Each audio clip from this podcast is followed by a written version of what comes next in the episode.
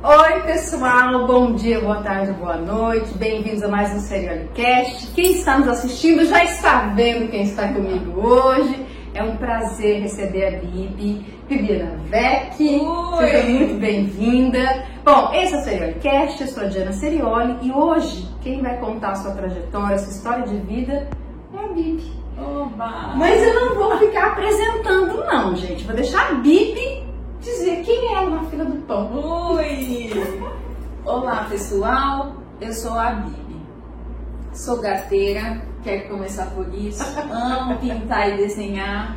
Amo chocolate. É uma milícia para mim isso. Amo frio.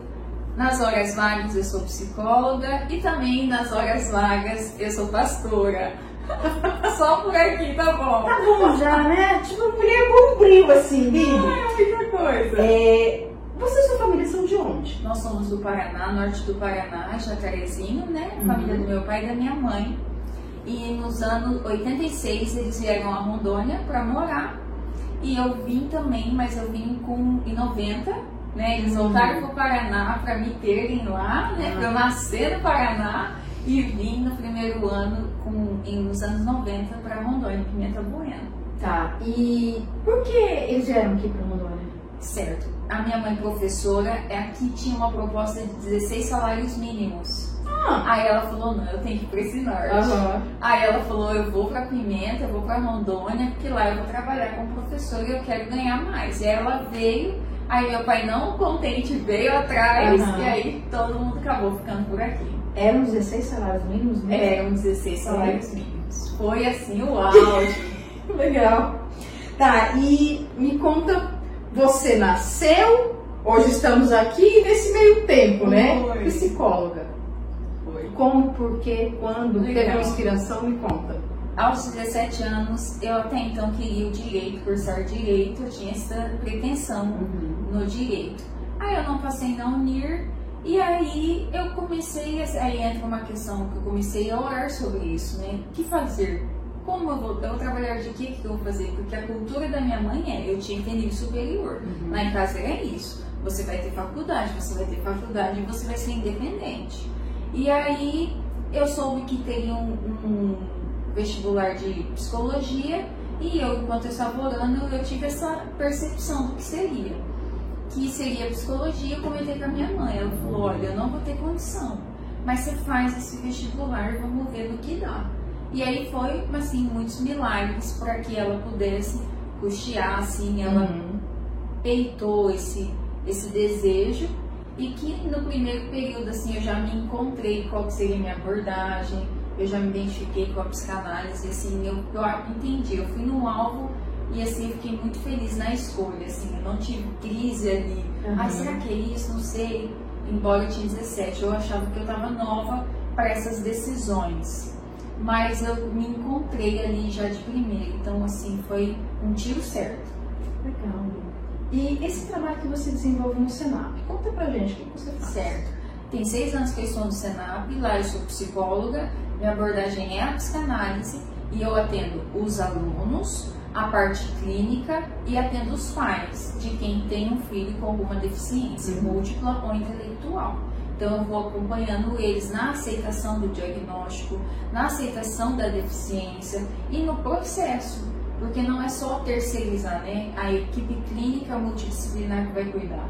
Eu também tenho que estar envolvido nesse diagnóstico, aceitando, não me culpando porque meu filho nasceu com uma deficiência, trabalhando as minhas expectativas e as minhas realidades, porque vai ter uns que é socializar, retomada, retomada Uhum. não terá uma evolução conceitual e social, certo? Mas vai desenvolver as habilidades. Então, até a família perceber isso, que pode potencializar, pode se trabalhar, muitas deficiências permitem isso, pode casar, ter até filhos, muitas deficiências permitem, até porque elas são múltiplas, até a família ver esse desenho, ver que há possibilidades para cada diagnóstico, tem uma ansiedade, uma angústia, uma negação, um desconforto e até mesmo frustrações, Uhum. né? Então eu trabalho nessa demanda aí. Bacana, Bibi. E você não trabalha só no Senap. Justo. Onde mais? Então, eu dei uma paradinha. Ah. Hoje eu estou na minha clínica, muito feliz. Hoje eu fico aqui.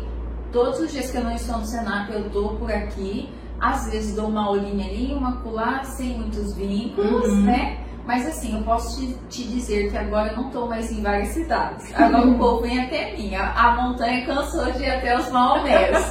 Agora os Maomés vêm nas montanhas. Então eu estou aqui no Senap. É um, achei um equilíbrio ali, porque uhum. minha jornada estava meio louca.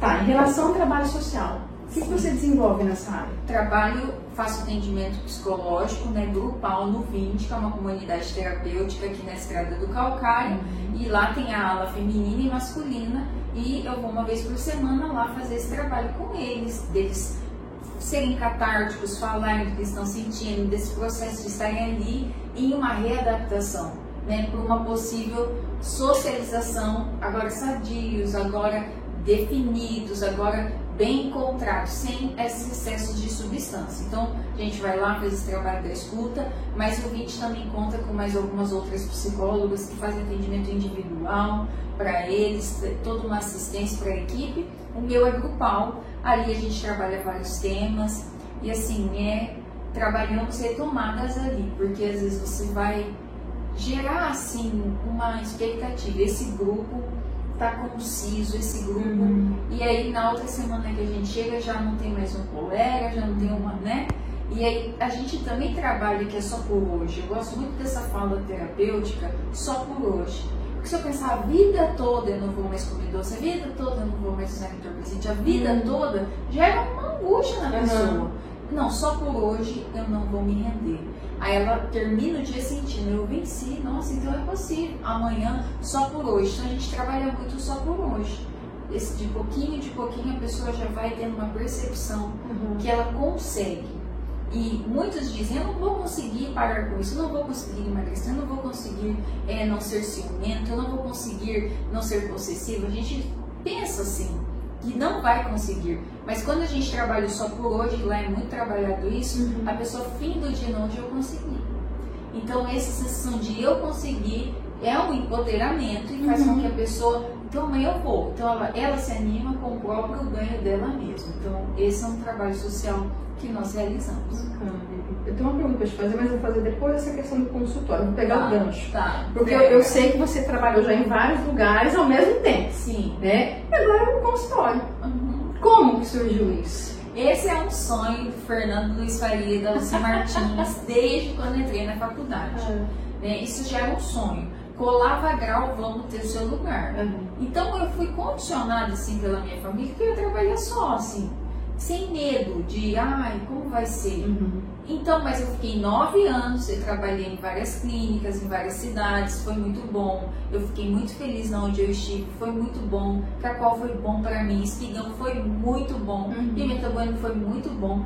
Muitas pessoas falam, ai, Pimenta Bueno não dá dinheiro, o povo prefere as cidades vizinhas. Eu não tive isso. Eu não senti isso na minha profissão. Uhum. Eu, assim, tenho muito respeito por essa cidade. Eu acho essa cidade próspera. Eu acho essa cidade abençoada. Eu não posso te dizer que na minha profissão Pimenta Bueno não me honrou. Eu ouço alguns comerciantes, uhum. né, profissionais se queixando. Eu fico bem quietinha. Mas, assim, eu não tenho nada a me queixar. Mesmo sendo prata da casa, eu fui muito respeitada aqui. Então eu não tenho essa angústia. Eu ia para os outros lugares porque eu estava bem mais nova, bem mais disposta, com mais tempo, sabe? Começando a minha vida. Então eu falava, não, eu vou em tudo, uhum. sou onipresente. Uhum. Aí eu fui ficando cansada, desgastada. Eu falei, não, peraí, é, se eu não estou passando fome, eu posso reduzir, porque é lugar para todo mundo. Então não vou ficar monopolizando, eu vou criar um, um ambiente, um território e as pessoas vão vir até mim. Uhum. E aí foi, já era um sonho da família, já era um sonho meu. E aí vamos esperar, vamos esperar, porque né, questões financeiras, vai gastar e toda essa questão. Aí quando no nono ano, assim, eu percebi, falei, ah, eu quero muito, eu já quero ter meu lugar. Uhum. Eu já quero, eu tenho cara, eu já tinha, onde eu estava, uma cara do meu negócio, meu modelo de negócio. Então não foi, ah, será que vai dar certo? Será que. Não, eu já tinha um modelo de negócio em um outro lugar. Agora eu tenho um lugar que eu que pago o aluguel, né? Pra mim mesmo. Né? Pronto, então nasci, já nasceu, isso já tinha nascido uhum. há nove anos. Então, para mim foi muito normal e natural ter um lugar só meu. Eu já me sentia só minha, Sim. né? Eu já me sentia no meu mundo. então foi uma concretização, foi legal, foi numa fase que eu tô bem, foi numa fase que eu entendi a minha dinâmica, foi numa fase que eu entendi o meu destino. Então eu acho incríveis muitas coisas e muita gente, mas eu entendi o meu eixo e aqui eu me sinto eu me sinto bem melhor e eu me sinto original. Então eu tô nessa fase da minha originalidade assim, admiro todos, bato palma pra todo mundo, mas eu quero ser eu. O auge. O né? auge. Porque assim, a gente busca tanto isso. Né? Eu quero ser eu, quero poder fazer as minhas coisas do meu jeito, da forma como eu acredito. Que legal, Vivi. Foi muito gostoso assim. Legal. O teu público, a maioria é homem, mulher, criança. Então, na psicanálise, eu posso atender desde criança a idoso. Uhum. Então, assim, se eu for colocar por gênero, eu atendo mais mulheres. Mas, nesses meses agora de 2022, eu tô com homem e mulher empatado. O negócio tá Que legal! diferente. Porque assim, eu já te perguntar. A, a percepção que eu tenho é que os homens têm, relutam muito, né? Psicólogo é coisa pra doido, Isso. né? Não tô doido. Não, e tem mulheres também que pensam assim, eu acho que terapia é pra todo mundo. Todo mundo merece fazer. Eu acho maravilhoso. Então, assim, essa é a percepção que eu tenho, que os homens relutam mais, não só com psicólogo, questão de saúde mesmo, né? Então, está tão ali Olha, juntinho. esse ano eu senti que tá pau a pau. E outra coisa que eu percebi, que a terapia do homem é mais direta. Eles Hum. conseguem chegar. é, então, sabe o que, que é? É. Ah, minha mulher mandou aqui. e eu gosto de posicionar as cadeiras justamente nessa dinâmica, para a pessoa ficar olhando pros quadros, por nada. Porque esse olho no olho é uma coisa assim que talvez seja muito nu. né? Então aí eles escolhem, olha pro teto, olha pras paredes, eu Uhum. deixei eles no mundo deles, mas Uhum. eles conseguem ser. Então eu tô aqui, sabe o que que é? Puxa a camisa, Uhum. né? Aquela coisa assim de. Aí eu tô aqui que a mulher falou assim que a gente tá com uns probleminhas, assim, né? Aí já começa, e a Lisa, esse sofá, menino, chega, desbota, eu fico, não, não entendi. É. Ando meio estressado. Aí eu já vou com algumas perguntas que, são, Aham. que tem a ver com, com essas pautas. Aí, por exemplo, é, é que assim, eu não, eu tô meio broxa. Aí eles já vão direto ao ponto. A mulher conta toda uma história pra dizer que não tá tendo um rendimento sexual. E o homem, ele consegue ser direto. Acho que ele quer tanto ir embora.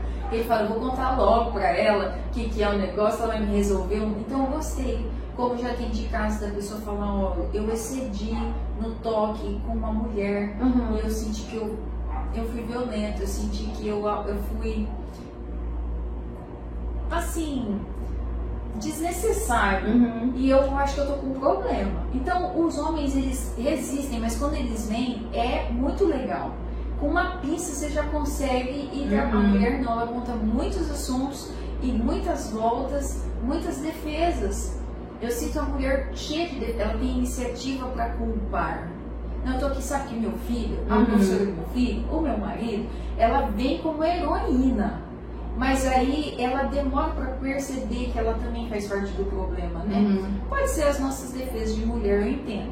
Eu entendo e respeito. Mas o homem, ele vem, ele consegue separar. É que há 20 anos atrás eu traí ela, ela não perdoa. Aham. Ele consegue ser preciso. Ela, me- ele nunca me amou. Ele nunca foi legal, foi fiel. Mas foi uma traição, né? Uhum. Então, eles conseguem ser pontuais. Eles são muito necessários na terapia, porque eu tenho um mapa. Falo, ah, tá, foi uma vez. Ela sentiu que foi a vida toda. Tá, Uhum. tudo bem. Ela sentiu que foi enorme, o negócio foi um pouco menor. Então, eu vou entendendo ali. Então, quando eles vêm, eles resistem, mas eles conseguem ser mais claros. E eu gosto muito disso, que aí eu posso trabalhar mais. Sim. E aí eles vão, ah, não é só lorota, não é conversa fiada, o negócio se resolve. Já tem de vários casos também da pessoa não, ter, não conseguir ter ereção. Uhum. E aí o urologista falou, olha, é um caso psicológico. E assim, foi muito interessante. Quando o homem quer ajuda, ele percebe. E aí ele fala, e como é aqui, tudo é aqui, né? Sim. O sexo é aqui, Uhum. muito doido, né? Emagrecer é aqui, a fé é aqui, aqui é tudo. Uhum. Então isso faz com que a pessoa, ela- quando ela fala, ela consegue, a gente consegue trabalhar isso. Então o homem tem essa clareza, a mulher não. A mulher ela vai mais camuflando, você tem que ir tirando. Então, esse ano eu senti que eu tô, homem e mulher tá bem empatado, uhum. eu gostei muito. Interessante, Bibi, porque assim, outra percepção que eu tenho, né? De leiga. Não, é de sábia. adoro essas perguntas. Que a mulher, é, eu acho às vezes que a mulher tem mais facilidade em se abrir em coisas. Por exemplo, se fosse assim, da questão do brochar, da ereção. Isso, isso. é uma coisa muito íntima, que fere a masculinidade. E, e, a minha percepção é que a mulher ela tem um pouco mais facilidade de falar de coisas assim, que machuquem ali o homem. Como assim? O homem abrir. É... Para chegar nesse ponto, demora muito tempo ou varia muito também? Né? Olha, o homem ele é mais. Ele consegue abrir. Ele fala coisas chaves, por exemplo. Uhum. Agressividade, estou com problema no trabalho. Ah, qual que é? Ah, eu estou estressado, tive muitos conflitos. Eles têm assuntos que são ganchos para a sexualidade, né? Não é uma regra, uhum. mas aí você já sabe, esse é um ponto. Aí eu vou, ah, tá, tá, como que você se sente em casa assim, essa, como que tá a sua relação sexual? Aí eles, uhum. Uhum. E já teve caso. Experiência, minha gente. Experiência. Oi, oi. Ah. Aquela música tá nervoso, vai pescar, não é mito. Ah, Porque o pescar, ele ficar com mulheres, né? Uhum. Pescar que nada, vou vou ficar com a mulherada. Uhum. A música diz isso. E, e, a irritabilidade, uma vez eu dei um curso sobre isso e é muito legal. Ela tem um gancho na minha insatisfação sexual muito legal, profundo. Uhum. É só assim um sublinhado que eu estou dando, não estou dizendo, claro. né, afirmando mas eu estou pontuando como a, o estudo da sexualidade ele, ele começa com a irritabilidade, é muito legal.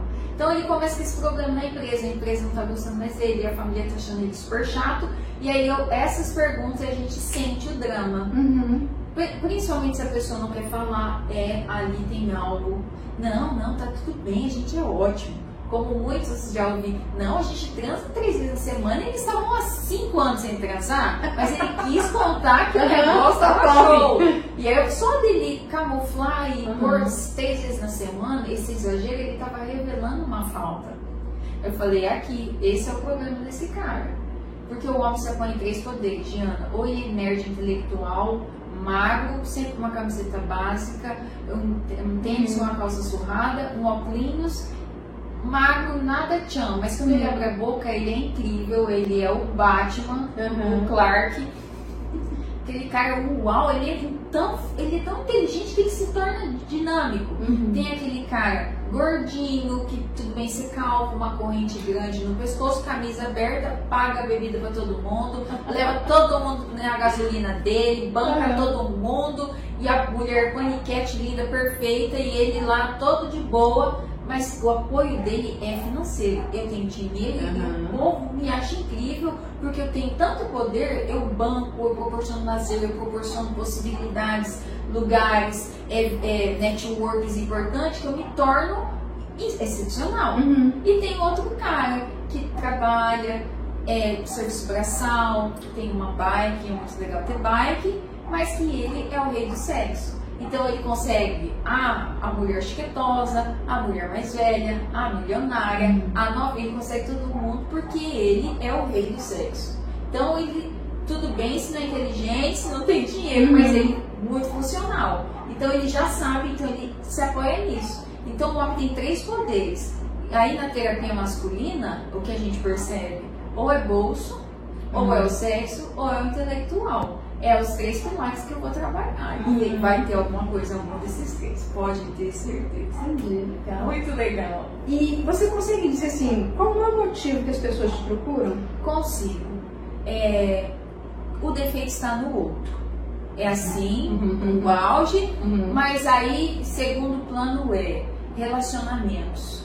Eu, meu filho, eu e meu marido, eu e meu trabalho. E aí, o que, que Freud falou? Que as pessoas procuram terapia por questões de amor, vínculos uhum. com pessoas e trabalho. Porque que a Renato diz que trabalho é um mal necessário. E, aí vem de labor, sofrimento, laboral, trabalho. Então o que, que acontece? Eu quero ganhar dinheiro, mas é angustiante talvez a perda cedo, é angustiante ver chefe, angustiante de competir, metas, tá, tá, tá. Uhum. Aí fica naquela angústia e ela desenvolve angústias.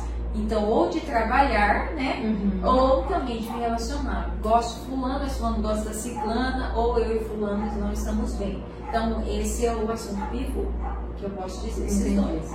Ô Bibi, é, são 9, 10 anos? Ah, eu, eu tô formando 10 10 agora. agora. Tá. E nesse tempo todo, né, tem muita experiência, atendeu muitas pessoas, tanto né, consultório como no vídeo. No vídeo tem quanto tempo você tá? No vídeo, eu tô desde 1 de junho de 2021. Tá. Então, vamos fazer ainda um ano. Uhum. E você pode trazer pra gente alguma situação assim que te chocou, que te, te deixou muito triste ou te deixou muito feliz, que você possa compartilhar? Ah, eu tenho assim muitas. Não, eu acho que tem muitas. é. Você pode contar alguma coisa pra gente? Olha, eu posso contar. Hum. Eu posso contar assim. Eu, eu conheci um caso muito interessante que foi de um homem, achei muito interessante. Como eu atendi em várias cidades, então. Ah, eu trabalhei em São Felipe também, né? Que foi um local que eu amei. Foi muito bom trabalhar em São Felipe. Trabalhei no CRAS lá, foi incrível. E nas escolas foi muito legal. Lá a gente trabalhou um projeto eu escolhi esperar. De dar uma retardada na sexualidade dessa galera. Uhum. Porque há quem diga que em zona rural a zoofilia é muito alta. Né? Então a, a gente estava numa pauta ali bem incisiva sobre não se relacionar com animais, Uhum. até pela psicologia ver como uma patologia, né? Uhum. A gente foi trabalhando esse viés. E, e nessas pautas aí de atender em vários lugares, eu conheci um cara que na primeira sessão ele falou assim: Oi, sou fulano, tá, tá, tá, eu quero te pedir ajuda porque eu gosto de meninas novinhas. Ah, não pode ser. Bem novinhas. Bem novinhas. Ele, tipo, vamos dizer que tinha 49, 50. Meninas novinhas de, tipo, 10, assim, né? Hum. E aí ele disse, eu não me senti bem pelo que eu senti por uma moça novinha, contei pra minha esposa, contei pra família e eu tô aqui que eu quero ajuda. E foi incrível, na primeira Ah. sessão eu amei a, a, a percepção dele e a urgência dele. Sim. Eu falei, cara, eu vou te Isso não tá ajudar. certo. Isso não tá Eu vou te ajudar, né? E aí foi legal, porque ele casou com uma mulher que tinha como renda é, sair com vários homens, acompanhante de luxo. Hum. Ele casou com ela e ela era toda tchan tchan tchan, Uhum. sabe? Lacradora. E ele, aparentemente, só intelectual, bem nerd intelectual, Uhum. bem assim, discreto demais.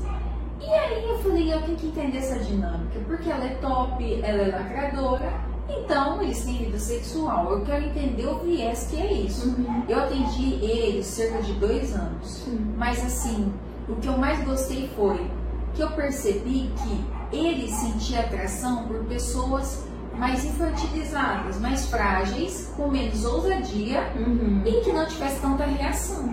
Né? Porque uma das hipóteses do pedófilo é que ele gosta de que a pessoa não reaja.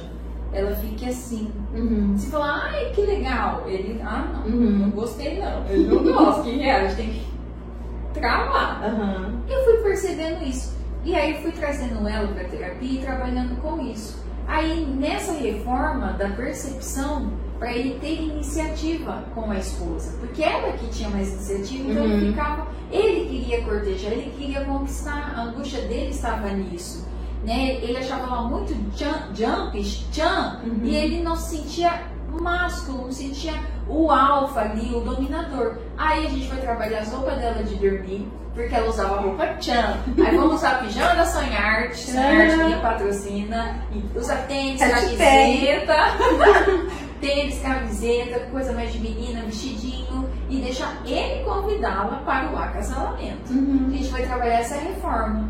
E aí teve uma aceitação muito legal. Porque ele se sentiu Que poderoso, tchan, feliz, o dominador, o predador, ele se sentiu top e entendeu que ele gostava de menininha, se sentia atraído porque elas ficavam assim e ele se sentia grande, Uhum. incrível. Então quando a mulher aceita essa modalidade, que ela, não, peraí, eu vou guardar minhas armas, deixa ele brigar, foi muito legal. Foi, gente, foi uma coisa que eu nunca vou esquecer, eu nunca vou esquecer. Que legal. E você disse que durou dois anos. Durou dois anos essa terapia. E a gente sabe também que muitas pessoas desistem. Isso, Por que isso povo. acontece? Bom, a terapia dói. Porque eu vou lembrar de uma dor. Dói.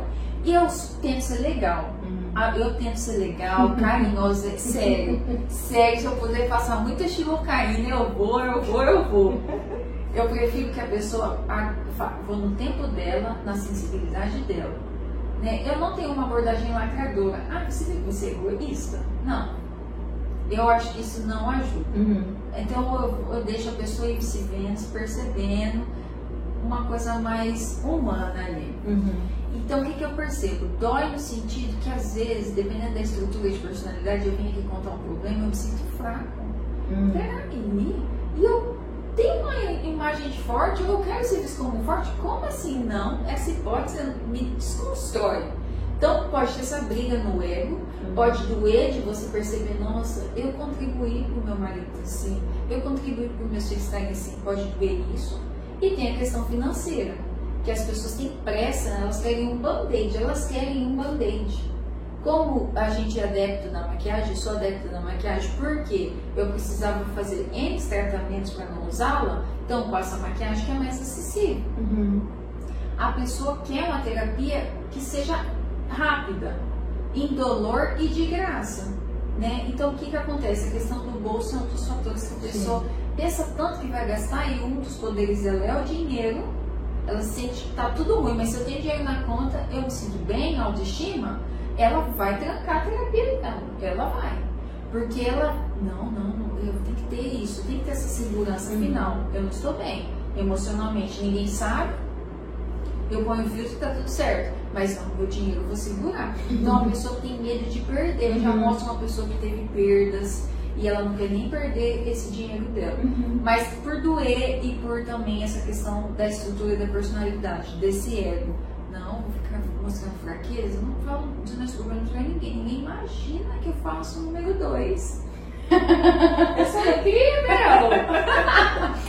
Ô, Bíblia, você consegue se lembrar, assim, de algum desafio, algum obstáculo né, na tua carreira, na tua vida profissional que te trouxe muito aprendizado? Sim. Eu fui muito empoderada, assim, pela minha mãe e pelos meus pais, assim. Eu sempre estudar eles diziam que eu era inteligente. eu acreditei. Eu acreditei. ainda bem. Eles falavam que eu era bem inteligente, eu fui acreditando. E eu percebi uma expectativa dos meus pais sadia, mas a minha percepção não foi sadia. E eu quis acelerar alguns processos. Então, é, eu embrionariamente, eu quis dar alguns saltos na profissão que as minhas pernas eram muito curtas e me gerou muita dor. Uhum. Dor social. Né? Eu fiz uma pesquisa e eu submeti ela a um licença. Uhum. E aí, o que, que acontece? Eu tive toda essa energia dos meus pais, vamos, vamos. Só que é uma pesquisa muito profunda, com muito desgaste. A gente gastou muito nessa pesquisa. Eu tive alguns desapontamentos. E aí eu poderia ter esperado, mas eu queria agradar a minha mãe. Uhum. Diante dessas expectativas. Estrito senso, então. Estrito senso, isso, foi o doutorado. E assim, eu estava muito nova na época. Eu fiz uma pesquisa original, uhum. eu, que tem 900 laudas, a minha pesquisa. Só isso? Só isso. E foi uma baita aventura, financeiramente, assim, meus pais vender uhum. os membros do corpo. Foi um evento. Uhum. E trouxe um, um, grande desgaste ali emocional, uma cobrança minha comigo. Uma cobrança com expectativa deles, assim, e isso me trouxe uma frustração, um desconforto que eu percebi. Eu estou fazendo esse estudo para agradar minha mãe. Uhum. Eu já estava fazendo. Eu percebi que não era tão para mim mas eu queria esse incentivo ou agradá-la ou honrá-la. Então isso foi um desafiador. Uhum, Porque qualquer pessoa que percebeu falou, isso é uma ousadia desnecessária, loucura. E foi uma, nessa loucura, eu, eu ali embrionário, comecei a gatinhar, comecei. Então eu comecei numa loucura, assim, que exigia muito da minha cabeça, exigiu muito da minha mente, e deu falar, cara, eu tenho que ir até o fim essas situações que a gente se coloca e aí você se vê e se diz, eu tenho que ir até o fim, dói muito. Uhum. Então, eu senti essas dores, eu tive que nascer, sabe? Eu tinha que deixar de ser um embrião naquilo, eu tinha que nascer. Pelo investimento financeiro da minha família, o apoio. Uhum. Eles acreditaram muito em mim. A última vez que a gente foi, minha mãe vendeu o carro para eu ir. Não foi uma brincadeira. Então isso me gerou uma angústia, uma angústia, Uhum. Diana. Isso me trouxe assim uma percepção de como é bom saber desacelerar, de como é bom esperar as etapas, as Uhum. horas, como é bom esperar algumas coisas. Se hoje eu pudesse recomendar, eu diria para as pessoas, olha, saiu do ensino médio, faz uma orientação vocacional, depois preste um, uma, um vestibular. Pense o que você quer, não pense no Teles, andando de skate, vendo TikTok, né? Mas pensa se conhecendo, para você começar já se conhecendo. Então eu diria para as pessoas, assim, pegue leve, eu diria para mim, Bibi, pega leve. Foi dolorido demais. Uhum. Então eu aprendi muito. Hoje eu entendo as pessoas que não me entenderam, Sim. né? Mas entendo os sonhos dos meus pais misturado com expectativas sobre mim. Então assim, bem delicado, bem nu essa parte assim da minha vida Uhum. e muito reflexível. Todo dia eu penso nisso. Isso é uma coisa que me percebe, assim, Uhum. que mexe muito comigo, muito Entendi. comigo. Então foi um baita desafio assim. Certeza. Eu me forcei é, um crescimento que eu ainda não estava preparada. Uhum. Exige muito da gente. Exige muito. Nossa. Estudar não é fácil não, viu, gente? Gente do Ser bom não é fácil. Nossa, o que eu vejo de gente que começa um estrito senso Uhum. e tem pane no sistema, tem que fazer uma pesquisa em cima disso. É. Não pode. Olha que interessante, já, já tem, tem um É, nicho aí. Tem um nicho, Tem um gente. nicho. E a pessoa começa, ela tem uma crise. É. E eu tive 300 crises. Uhum. Ô Bibi, assim, eu vejo, eu acompanho o seu Instagram, você faz stories e coloca caixinha e conversa e compartilha. E assim, é muito legal. é- é, você tem um centro de humor, você brinca muito, né? Gateira, mostra os gatos Bíblia, os desenhos. E você fala bem. Ai, que bom. Você tem uma dicção muito boa. E quando eu falo bem, é, a- não só a pronúncia das palavras, mas você usa, o seu repertório é muito Ai, grande. que bom. É, e eu acho muito. A gente não encontra muitas pessoas assim. Uau. né? Então, são, tem duas perguntas aí que eu quero fazer nesse contexto. Primeiro, esse repertório, esse falar bem, essa dicção, essa desenvoltura com as palavras, veio de onde? Lucy Martins, que era faria e agora ela não faria, ela já fez. Eu acho que é dos Martins. Os Martins, filha, é sangue bom. É, eu conheço a mãe. Minha mãe, ela é- E minha mãe leu muito. Uhum. Então na minha casa tinha uma biblioteca. Não sei na casa dos mas na minha casa sempre teve uma biblioteca. E eu casei e levei um monte de livro. Aqui eu tento- não trouxe Então todos. você consumiu muito livro. E então a gente, eu li bastante. assim. Uhum. Claro, não li, nossa, um bilhão de livros, Uhum. mas eu sempre estava lendo. Por influência da minha mãe. Minha mãe é muito comunicadora, muito, é. muito, muito artista. Canta, toca e toda professora, né, Uhum. gente? Uma brava gente brasileira. Então, ela me ensinou isso, de ler e como ela, eu acho ela uma sumidade na comunicação. Ela gosta de ser aventureira, mas ela, numa fala elegante, ela manda louco. Legal, porque a leitura é uma base muito boa, Gente, é uma base muito eu- forte. Quem lê mais, escreve melhor, fala melhor, se expressa melhor. Então, entendi. Ler incrível. Eu amo escrever. Não escrevo bem. O Júnior é ótimo em português, tá? É. O Zvek é bom em português. o Caio é muito bom em português. Muito bom. Eu não. Eu brigo com as vírgulas. Uhum. Onde eu vou pôr a vírgula? Ai, será que tá certo? Bibi, você ainda tá bem, tem gente que nem. Vírgula? Pra quê? Eu brigo com as vírgulas. Aí, algumas palavras eu tento achar. Porque a psicologia tem um dicionário. Então a gente, e na psicanálise a gente tem o, o é, ro- Rodinesco, se eu não me engano, é um Uhum. dicionário da psicanálise que eu tenho em PDF. Uhum. A gente tem palavras que se eu vou pôr no português, no dicionário Aurélio, não vai ter o mesmo significado. Hum. Né? Uma vez eu estava conversando com uma pessoa Hum. bacharel em direito, ele falou, você usa uma palavra tal, mas ela tem esse significado. Não, mas no dicionário da psicanálise significa isso. Ah, Assertividade é saber falar não. No português já tem um, um outro contexto. Mas na psicanálise Uhum. é saber falar não, saber falar sim, ser assertivo. Bacana. E no português é outro significado. Então, assim, é eu não escrevo tão bem não, mas eu amo escrever. Mas isso já ajuda bastante, né? Então, e olha só, a outra pergunta ligada a essa questão dos stories, da comunicação. Tem um contraponto. Porque eu conheço muitas pessoas que se comunicam muito, falam bem, é, da palestra, da aula, mas na hora de pegar o celular e colocar aqui na frente e falar na câmera, é diferente. A gente sabe que é diferente, não é a mesma coisa. Né? Então, claro, acho que tudo é um processo, né? Cada pessoa é uma pessoa. Como que foi isso pra você? Porque Uma quem, pergunta show, é. quem te vê hoje nos stories, ah, que legal, não sei o quê. Sempre foi assim? Teve um processo? Eu era mais, mais rígida, assim, aí o Júnior falava, Felipe, você tá muito rígida. Mas uma coisa que eu descobri, Hum. isso é muito sério. O narcisista, ele vai fazer os melhores vídeos, as melhores coisas do mundo. Porque ele gosta do que ele vê. Hum. Quando você gosta da sua imagem, Diana, você consegue é, desenvolver muito bem. Mas se você fala, não, tô com essa espinha, não, meu nariz é feio. Hum. Não, a minha voz é muito fina. A minha voz, quando eu não gosto de algo em mim, eu vou evitar a tela. Mas quando eu estou gostando do que eu estou vendo, estou gostando da voz, eu gosto de me ouvir.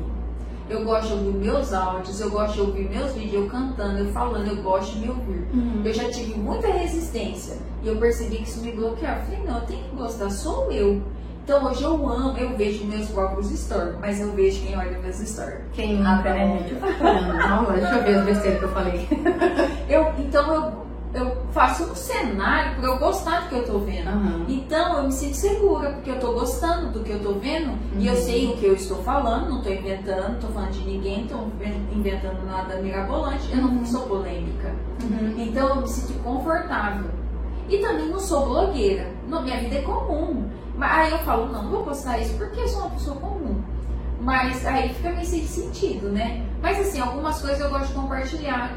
Por, por exemplo, hoje eu fiz um story sobre o cabelo porque eu fui no salão. Uhum. Elas não me pedem isso, mas eu- o trabalho delas é tão bom que eu quero compartilhar Uhum. a troco de nada, não, não- né? Então eu faço alguns stories pra, ó, fulano fez isso comigo, tal, falando de alguém. Eu gosto muito de, de incentivar as pessoas.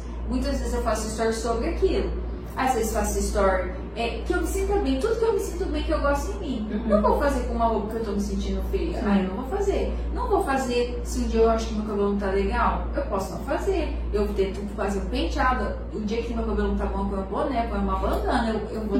Mas eu olho e eu gosto, eu gosto Uhum. de me ver. A tia Luciana até me zoou. Ela falou, Uhum. Narciso acha belo que é feio. Eu. Mas eu gosto de mim. Aham. Então eu não acho que eu tô inadequada. Eu olho e falo, eu gostaria de ver essa pessoa. Então eu gosto. Então tem a ver com eu me aceitar, eu não me achar Uhum. ridícula. Mas foi um processo. Foi um processo, mas quem tem medo do ridículo não vive o extraordinário. Ah, vou pensar que tá ridículo, eu não posto nada, então eu não vou alcançar ninguém. Uhum. Então, assim, e quem é muito linda, como é o seu caso, então você nunca vai ter Ah. esses problemas. É um bebê, gente, é um bebê. Linda, barba? Ah, é, tem maquiagem aqui, Não, preenchimento. Ó, ô, Bibi, Linda. quem não sabe, a Bibi e o Julinho são pastores. Oi! Como assim? Como assim? É. E, e também vou colocar mais uma outra para você poder contar essa parte, né? É, você já contou pra mim sobre alguns pedaços, uns trechos da sua vida, do Juninho, que vocês, porque a gente, pastor, tudo certinho. Mas a gente sabe que não foi tudo certinho assim na sua vida, de que teve a- uma fase rebelde. Sim. Então, como de uma fase rebelde, né? A Coca-Cola, virou pastora, o Juninho também, como que é isso? Deu uma louca nas igrejas. Essas igrejas são loucas. Bom, foi assim. No auge da separação dos meus pais, é, eu me rendi a excessos, né? E aí, o que que acontece? Quantos anos você tinha? Eu tinha 12. Tá. 12 anos, mas eu tinha essa cara, tipo, esse corpo, né? Era Então, ninguém achava que eu tinha 12. Já era uma moça. E meus amigos eram tudo good vibes. O que que acontece? É, eu não usei entorpecente, mas aí eu comecei a beber com eles. No auge da dor da separação dos meus pais, eu vinculo muito isso. Isso me deu é, esse desconforto, essa necessidade de excessos. Uhum. E, e naquele tempo, eu era Coca-Cola, eu até brinquei. Hum. Eu tinha muito gás e eu prometia tudo e entregava nada. Então, quem me via falava, ela é louca de pedra, essa menina faz de tudo. E não, e não era isso. Eu ia também tudo, eu bebia, e assim, escondido, porque meus pais não aceitavam, Uhum. tinha toda uma situação, mas não usei nenhuma substância. psicoativa e também não tive é, relacionamento sexual. Então, assim, eu tinha um visual de louquinha, doida, intensa. Na época, o preconceito era ela é filha de pais separados. Uhum. Hoje todo mundo acha super normal, mas na minha época não pode andar com ela não, porque os pais dela são separados. Uhum. uhum. Né? Era uma doença, tá? Uma lepra, vocês podiam se contaminar. Engraçado, o mundo se separou, né? É. E tá tudo bem pra muita gente. Pois é, então na época tinha essa questão aí no auge da dor. E eu posso dizer pelo Júnior que no auge da separação dos pais dele, ele também teve essa erupção assim, de excessos.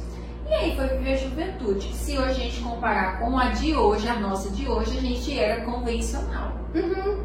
E hoje uhum. o negócio está muito moderno. E outrora, assim, era mais uma repressão social de. Então eu, eu dizia que eu era bem louca, bem intensa, mas na verdade eu era Coca-Cola. Né? E assim, minha mãe sempre dizia, não beije no escuro. Então, uhum. eu, eu tinha medo da minha mãe, então eu pensava muito nisso. Uhum. Ela falava assim, se um cara te chama no escuro, ou ele tem namorada, aí ele quer te esconder, né? Ou ele tem vergonha dos amigos de estar tá ficando com você. Tipo assim, ele não quer te exibir como um. Uhum. Ou ele quer relação sexual. Uhum. Então, quando eu tava numa festa, assim, eu vejo alguém, ele, ah, vamos ali no escuro, eu falava, peraí, você tem namorada? Não. Você quer me comer? Não. Você tem vergonha de mim? Não. Então vamos beijar aqui. aqui. A regra da minha mãe é uhum. beije em público, né?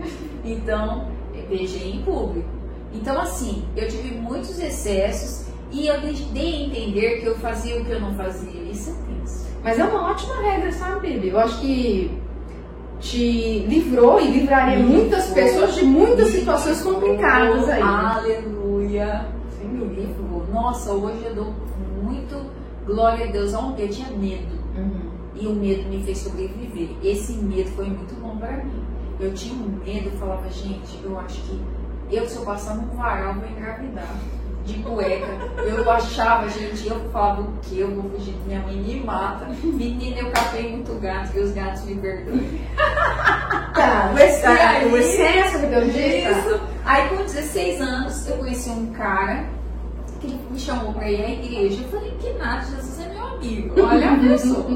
Aí ele teve muita paciência, ele foi muito legal e ele falou de Jesus para mim e me levou a uma igreja evangélica. Foi a Betel, foi muito legal. Uhum. Foi o Gabriel, uma pessoa muito querida, assim, uma pessoa que marcou a minha vida. E aí eu fui, eu fui muito tocada, já muito tocada. Meus pais resistiram, acharam que era talvez uma psicose, estava uhum. enlouquecendo igrejas evangélicas são muito é, veementes, hum. então eles ficaram muito receosos com isso, acharam que você está com algum problema, mas eu já estava com muitos uhum. problemas, eles não estavam percebendo. Né? A filha estava louca, a mãe achava que era alegria. minha avó disse isso da minha mãe, minha filha estava louca em casa e eu achava que era alegria. Uhum. Tenso. Então o que, que acontece? Com os padrões não se repetirem, eu fui salva assim por Jesus. Então aí eu fui muito tocada aos 16 anos. Eu vim com muita intensidade. Eu fui muito tocada. E eu, eu sabia, eu fui tocada numa camada, Diana, que não era de transcoletivo. Tipo assim, que a galera tá, tá com Deus, eu tô. Eu fui tocada em uma camada além. E Freud fala isso, além da alma. Que ele trabalhava além da alma. E onde é além da alma? É o espírito. Que louco. Eu fui tocada para esse lugar. É, eu nunca fui tocada de ser diferente foi algo muito real para mim. E é uma igreja completamente conservadora, assim, toda organizada. Então eu tive que mudar roubo, mudar muitas coisas, mas eu precisava de algo bem ortodoxo, bem convencional. Porque eu tava assim, muito moderna. Uhum. E uma, uma modernidade que tava me fazendo muito mal. Então fui muito tocada e aquilo me marcou. E com 16 anos, aí já entrei nessa carreira assim eclesiástica, assim, já fui aos 17 eu abri célula, vamos uhum. ganhar alma, vamos me envolver no louvor, porque eu gostava muito já de cantar, minha mãe canta, e foi muito assim energético, forte. E eu recebi uma palavra profética. No chegada do meu encontro com Deus, é um retiro. Uhum. E eu fui dar um testemunho, né, sobre mim, assim, fui muito autêntica, assim, pra falar e não tinha muitos filtros. Hoje eu tenho, hoje eu ainda... Mas eu já fui bem sem filtro. Uhum. E falava pá, tei, tei. E quando eu falei, é, Graça e Paz, Igreja Novamento, a apóstola Rosângela disse assim, já é pastora, eu tinha 16. Hum. Eu falei, eu recebo, eu, eu recebi. E não foi um elogio em público, que ela gritou assim, não uhum. foi, foi uma palavra no meu espírito. E eu discerni naquele tempo, eu falei, então, isso é pro meu espírito. E eu sabia que ser pastor não ia ter salário, que eu ia sofrer, uhum. que algumas pessoas iam ter muito preconceito. Ai, pastora, uhum. não vou nela, não quero conviver com ela. Ou até mesmo muitas ingratidões que você se desgasta, enfia cada rolo, cada rolo, cada vez que você sair de você se enfia de paraquedas a troco de nada, sabe? Assim, eu sabia que era mais denso do que brilhoso. Não tem nada de brilho ser pastor. É só densidade. Uhum. Mas eu sentia lá dentro uma coisa muito real, era muito real. Mas eu falei, não vou contar para todo mundo, oi, você pastor, eu vou guardar. Uhum. É meio hostil, né? Não vamos, não vamos pronunciar assim. Eu guardei aquilo. E aquilo cresceu em mim como um fermento, assim. E foi passando os anos, anos. Eu sentia, eu sentia. E aí, tudo bem Passou, é, eu tinha 16 quando eu recebi essa palavra e eu fui ungida aos 27. Você que é boa de matemática, passou 10, 11 anos? 11 anos. 11 anos. E eu lembro um dia na igreja aqui conosco, aqui eu, eu era diaconisa, tal, fiz o curso de teologia da quadrangular, mas ser pastor é indicação. Você faz uma uhum. prova de teologia, eles olham o seu nome, seu histórico, né? Se você não tem antecedentes, é bem interessante, mas a indicação a ser pastor tem que ser uma, é, é pessoal. O pastor decide se te indica ou não. Uhum. E um dia, numa roda de oração sexta-feira, um dia comum, numa roda ele falou assim: Eu vejo pastores aqui. Ele tridiscreto, ele é tridiscreto. Uhum. Eu senti, o meu corpo queimou, eu senti que era pra mim. Uhum. Eu senti era Deus falando comigo. E eu fiquei na minha, não cheguei nele, oi pastor, Deus me mostrou, oi, puxei papo, não. Sou eu. Fiquei na minha, porque era tão real que eu não precisava me pronunciar, não uhum. precisava lembrar ninguém, era uma promessa que foi na víscera. Uhum. Eu senti como algo, eu nunca senti algo tão real como essa, essa minha direção, essa minha vocação. Isso foi dentro de uhum. mim. Muito dentro. Então eu nem perguntei para ele, nem nunca perguntei para ele nada fui embora e falei, baby, hoje Deus mostrou a gente pro pastor disse, é, eu sei. Eu senti, não pedi confirmação, eu senti, foi real. Foi real. E fui embora. Passou anos disso. Uhum. Passaram anos, não foi do dia pra noite.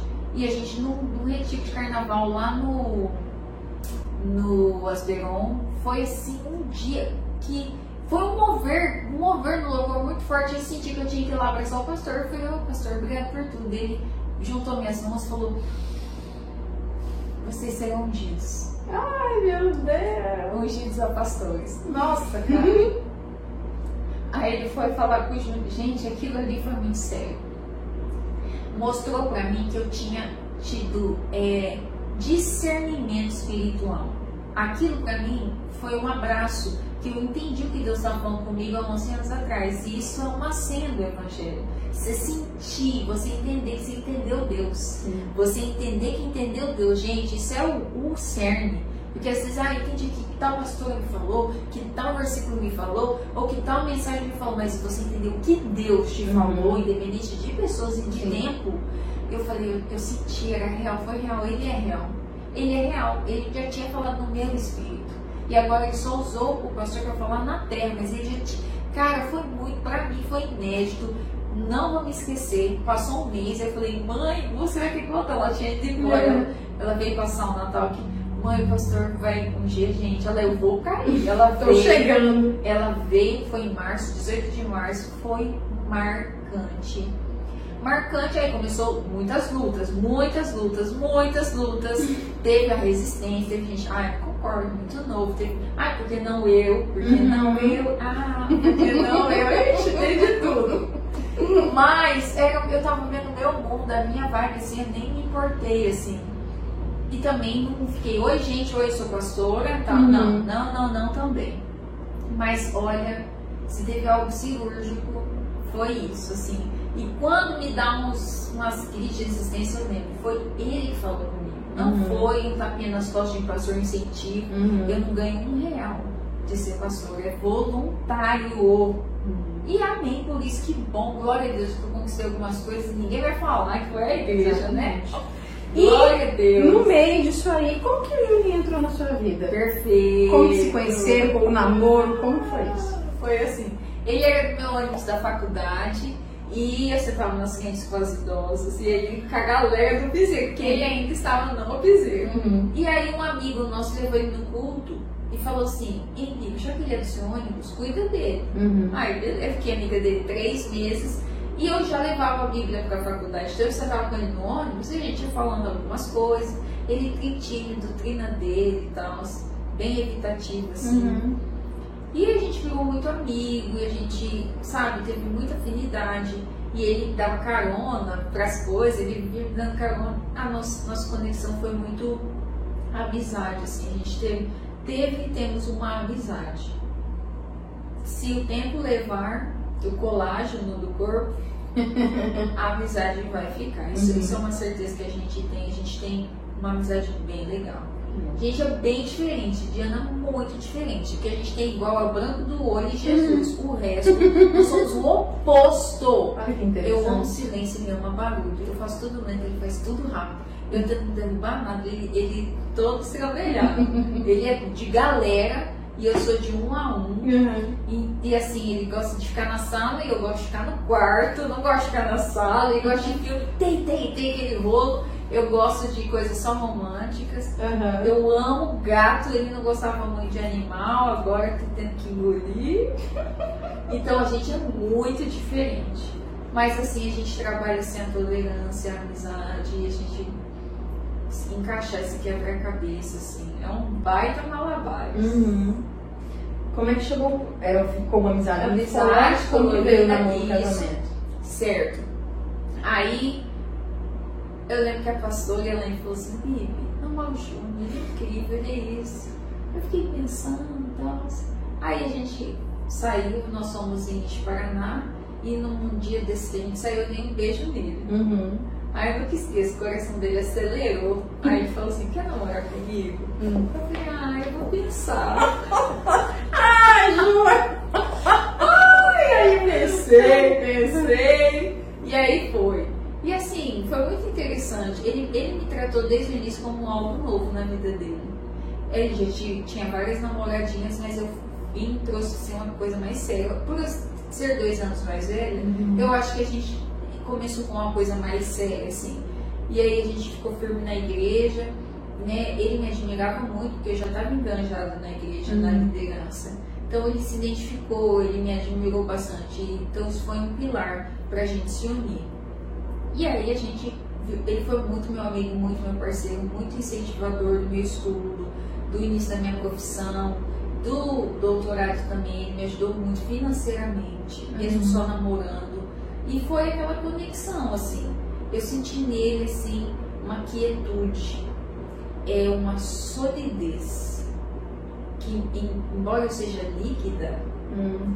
Eu tenho picos de efemeridade, de intensidade, assim. Eu gosto de coisas bem intensas, bem marcantes. Ele trouxe o contraponto de algo que eu tô aqui, ó, é real, nada vai passar. E isso me assustou, porque eu nunca tinha amado por essa linguagem Uhum. de uma coisa assim neutra, equilibrada, sem aquele sobe e Uhum, aquele- uhum. né? E aí ele me trouxe um outro lado do amor que me chamou muita atenção. Eu falei, eu sinto muita paz com ele, eu acho que eu vou aterrizar aqui. Então eu consegui assim, entender essa linguagem de amor, que a gente é bem antagônico. Já anotei uma pergunta que eu vou fazer. Adoro! Todas essas diferenças, né? É, em algum momento foi um problema? É um problema. Hum. O problema ele existe. Como vocês lidam com Isso, o problema existe. As nossas personalidades. Eu sou melancólica, ele é fleumático sanguíneo. Hum. Eu amo essa parte dos temperamentos, eu amo. Porque eu sou touchscreen, sensível ao toque.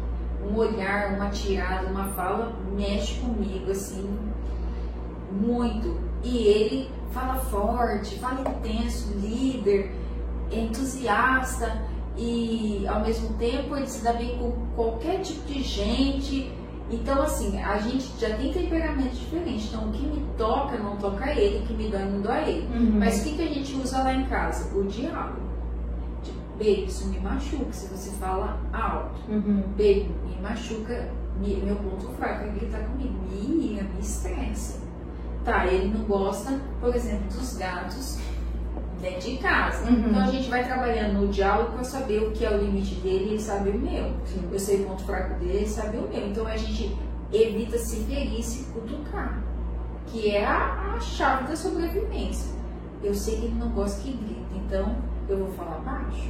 Eu sei que ela não gosta que eu seja rude, então eu vou falar com delicado. Então a gente faz com técnica Uhum. é, faz pensado, é uma, é uma estratégia. Não é que tô sentindo que você calminha, é estratégia de Uhum. sobrevivência. Então eu já- a gente já se conhece, por exemplo, eu detesto barulho. Som alto, eu detesto, eu detesto, eu enlouqueço, eu enlouqueço. Eu te entendo, eu te entendo. Nossa, é pra mim o fim da picada. Aí eu- ele às vezes me busca do trabalho com o som bem alto no carro, assim, vendo o celular no, no volume. Aí eu entro quietinho assim, sento. Aí hoje ele já me conhece, ele já vai abaixando, Uhum. desligando o som do celular, e aí nega, tal, tal, tal. Uhum. Mas antes, pra eu ficar aquela chata, eu não gosto de barulho, papapá, papapá, aquela pessoa bem delicada, porque isso mancha, fere a relação, qualquer relação, reclamação fere qualquer relação. O que que acontece? Eu ia falando, ah, oi, então tá tudo bem, eu falando bem, Uhum. pra ele, ah, não tô ouvindo. Ah, não tô ouvindo, aí ele abaixava todo o som. Aham. Não, mas Olha a estratégia. ferve por você. Uhum. Mas a estratégia não morre. Eu, claro que eu ficava. Mas eu Uhum. ficava ali, plena. Uhum. Aí a pessoa, ah, não tô ouvindo, abaixava todo o volume. Então começou sendo assim. Aí, meu amor, eu não gosto, eu me fico mal, fico agitada, assim, fico ansiosa. Eu, eu não me sinto bem, eu tenho medo disso, eu tenho medo daquilo, eu- isso pra mim machuca muito. Eu vou compartilhando com ele as coisas que me machucam, que eu não gosto, que eu me sinto mal. Ah, eu acho que você é indiferente quando você fala assim, eu sinto indiferença, mas eu sei que você me ama, mas eu sinto indiferença, isso me machuca. Aí eu lembro do meu pai, da minha mãe, eu vou Uhum. contextualizando ele os meus sentimentos. Para que quando ele agir, só se for um descuido, ele não vai agir para te cutucar, para me deixar destrampelhada. E aí a gente fala coisas que machucam, aí depois a gente Sim. fala, ah, não vai dar certo a gente mesmo. E aí todo mundo, né, se machuca, sai triste daquele momento, aí reconciliação acrobata, mas com memórias de não vai dar certo, você não muda, eu não aguento mais. Então Uhum. a gente não, essas palavras não, não. Isso aí é, é tira no pé, né? Então a gente vai trabalhando, aí meu amor, olha só, aí assim, eu não gosto de discutir. E eu detesto gritar. Meu volume é esse Uhum. e é por aí. Eu tremo se eu passo raiva, eu passo mal se eu passo raiva. E eu não sei discutir sem matar. Isso é acabar com a pessoa, ela não saber que eu nunca mais aonde que é o destino dela. Tipo, desorientar. Aham. Eu não sei se é uma, ai, você é chato, Uhum. ai, meio dá, Uhum. para de brincar. Não. É deitei, pronto. Aham. Então, por eu saber que eu sei ser letal, eu nem começo. Eu nem começo que vai dar Uhum. o ó do borogodó. Então, aí eu olho assim. E eu olho assim. e fico assim, olho pro ar, olho pro vento ali. Você tem que falar comigo, você não vai falar, você não vai me ignorar, você tem... Porque pra ele a necessidade Uhum. dele naquele momento é de articulação. Uhum. E a minha é de silêncio, de fugir para não achar. Mas ele, naquele momento que tá quente, ele não você vai falar, Uhum. não vai me ignorar, você vai me responder. Ele, ele se sente bem com, com a pessoa e, e falando, falando. Uhum. E eu me sinto péssima. Eu, aí eu falo, eu decidi te amar. Eu não vou falar nada com você. Mas nesse tom, nessa emoção, Uhum. imagina o drama. Aí ele já, aí eu, depois que passa e antes, eu, meu amor, eu não discuto, porque eu não quero te machucar, eu não quero falar nada que você não mereça. Eu decidi te amar. Então vai passar, aí passa, aí eu falo, Uhum. ó, eu fiquei triste, porque você falou assim, porque você fez isso, eu me senti assim. Porque todo o estresse nosso tem uma dor por trás. Uhum. Eu me estresso com alguém porque eu senti isso que ela me menosprezou, porque ela me ironizou, porque ela me teve diferença, porque ela quis provocar. Uhum. Todo o meu desconforto tem uma dor. Então eu sempre trago a dor. Olha, eu me senti pequena, eu me senti fraca, eu me senti é, que não faço nada. Eu conto o que eu tô sentindo para ele entender a minha Sim. chatice. E aí ele aprende também na marra contar o que tá sentindo para entender a chatice. Então esse diálogo aí ajuda a gente com muita estratégia. Não jogar terra em ninguém. Porque senão, filho, é uma massacre da serra elétrica. Gente, quanta dica boa. Oi! Anotem, volta, volta um pouquinho a nossa conversa, pega um caderninho e anota, porque isso, quando se, colo- se colocado em prática, realmente traz ótimos resultados. Muito interessante, Bibi. Vamos falar um pouquinho da tua vida pessoal. Voltar mais um pouquinho no tempo, né? Eu sempre inicio com a parte profissional. Como foi a Bibi criança? Olha, eu fui filha única Uhum. e assim, minha mãe me teve com seus 36 anos, numa vida bem dinâmica, bem boêmia. E por ela trabalhar muito, ela se estressava muito no trabalho dela, então eu fui muito calada. Uhum. E assim, eu fui só. Eu fui uma criança só de criança, não Uhum. convivi com neto, não convivi com primo, não convivi com nada. Então eu vivia no meio de adultos, então assim, minha mãe disse que eu ficava bem assim, com medo dela, do Uhum. tom dela, do jeito dela, ficava bem. Tive essa questão. Tive também, ela me privou de doce, ela idealizou que eu fosse uma magra atlética, toda essa questão de saúde. Então eu tive privações assim, alimentares Uhum. para que eu não me rendesse ao biotipo sobrepeso, Uhum. né? Então, mas assim, em suma, tive muitas partes com meu pai, porque ela trabalhava de manhã, de tarde, de noite, então Hum. com meu pai, aí nasce um vínculo com meu pai muito profundo, ele me acompanhou, ele estava muito comigo, ele tem o meu temperamento, ele é melancólico e ele é mais calmo, assim, então a gente tem a- o mesmo, mesmo viés. Uhum. Então eu tive uma proximidade muito grande com meu pai, uma identidade, assim, identificação muito grande com ele também. Distante da família, até então, bem de boa, Uhum. praticamente bem quietinha. Essa é a, na- a minha Uhum. mãe narra assim. E aí, já na adolescência, a gente vai querendo ter as suas prioridades, sua autonomia, sua- as suas cores.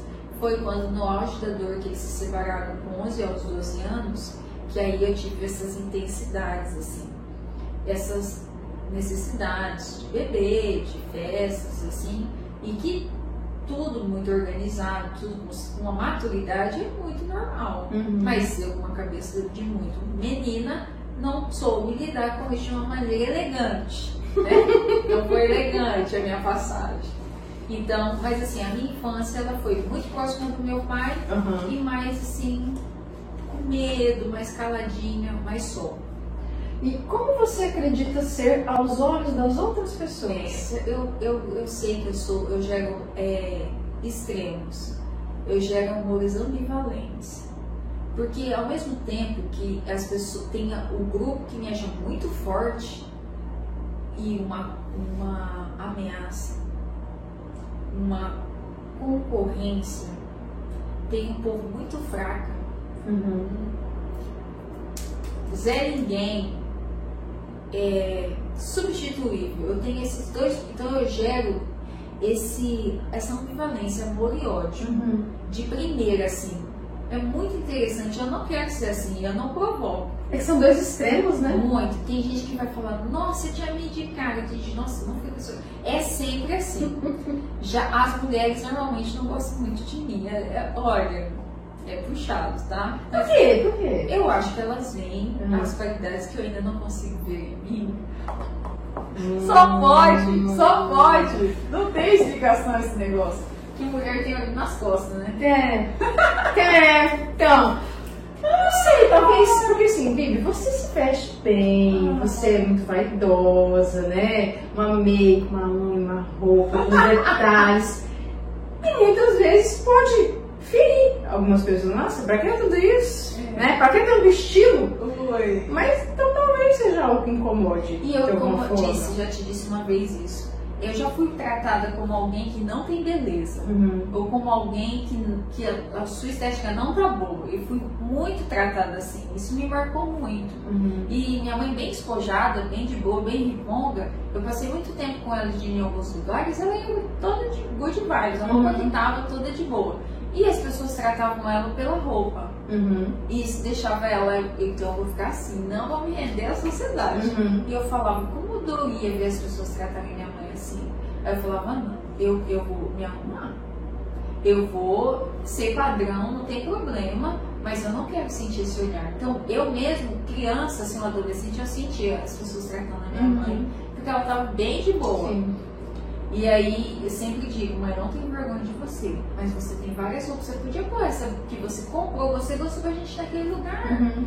Aí ela, não, você tá com vergonha, coisas, né? Uhum. barracos internos.